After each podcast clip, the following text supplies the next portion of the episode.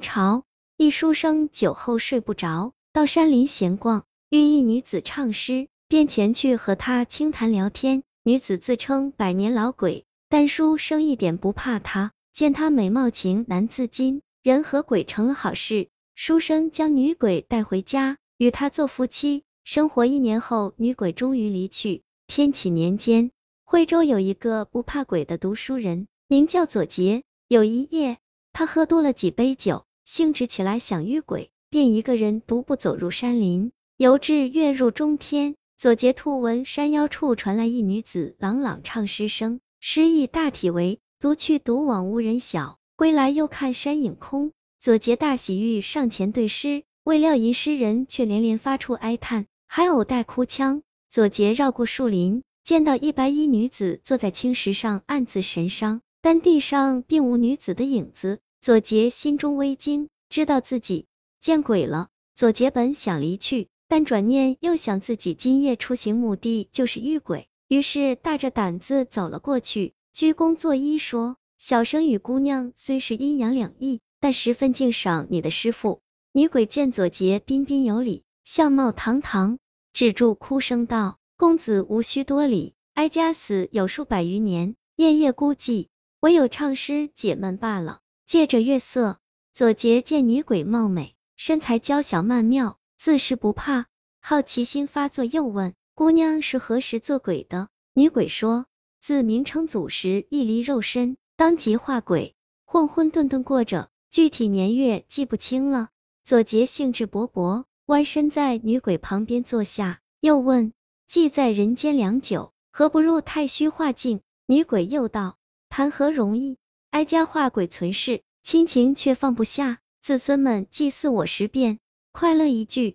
祭祀结束，则成野鬼离去。左杰听完，亦是沉思良久，未几，左杰又问：可有神灵乎？女鬼捂嘴一笑：竟然有鬼，亦会有神也。如有百姓，自会有官兵来管制。左杰恍然大悟，绕着青石走了一圈，看着面前的美丽的鬼娘子。自己心中越是欢喜，于是忍不住问鬼姑娘：“可愿做我娘子？”女鬼噗呲一笑：“我大你几百年，算起来能当你祖奶奶哩。”左杰脸皮一厚，就算祖奶奶也不怕，竟主动将女鬼搂入怀中，两者眉目传情，秋波频发，一个扑倒草地上，便是干柴烈火，妙趣横生。美事行完后，左杰问女鬼叫甚姓名，对方道。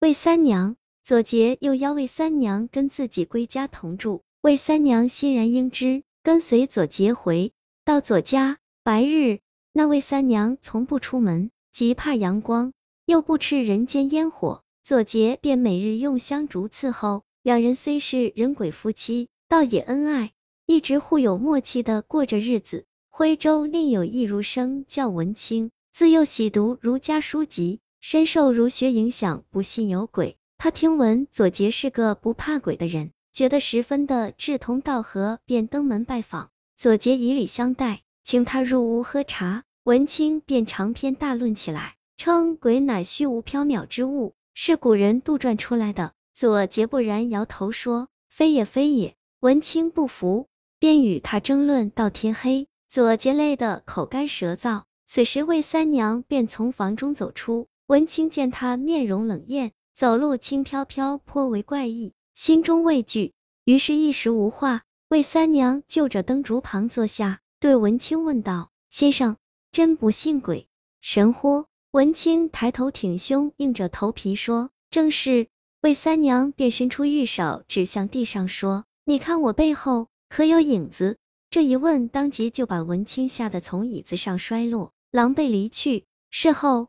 魏三娘笑着对左杰说：“此儒生不是不信鬼，而是明知有鬼，故言无鬼也。”左杰不解追问他为何要这样做。三娘笑道：“自古禁淫欲可以，但废除夫妻不可以；禁酒烟可以，废掉酒水烟叶则不可以。”左杰听得似乎有点明白，称赞魏三娘知书识礼，满腔大道理。一年后，时值清明，魏三娘不辞而去。左杰苦等三日，才见他欣然归来。三娘脸色大悦，左杰过问之，魏三娘答：我此去祖坟前和子孙相聚一番，又收到阴差报信，说我可以下去投胎了。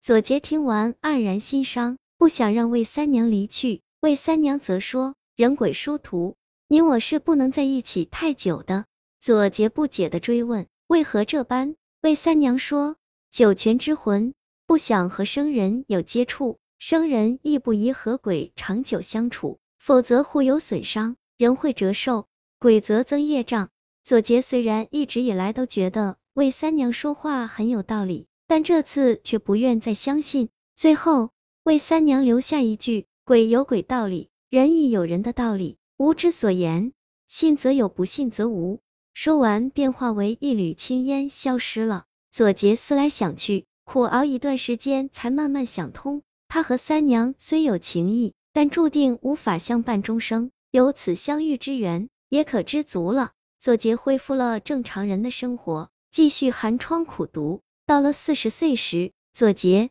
终于考中进士，受到朝廷的册封，开始为民请命，便娶了一个普通女子，过完一生。这个故事叫《女鬼哲理》，来源于净月斋民间故事，作者唐有时。鬼一般比人活得久，通晓的道理更多。如三娘这样的老鬼，说起话来头头是道，含有深厚的哲理，而且他境界达到了一定高度，悲欢离合都能淡然对之。很多夫妻其实走着走着也就散了，但原因却是多方面的。到了无法挽留的时候。大家应该放下难过，笑着分手。分手以后，各自开始新的生活，用心给对方以祝愿。其实这样比伤悲哭泣更好。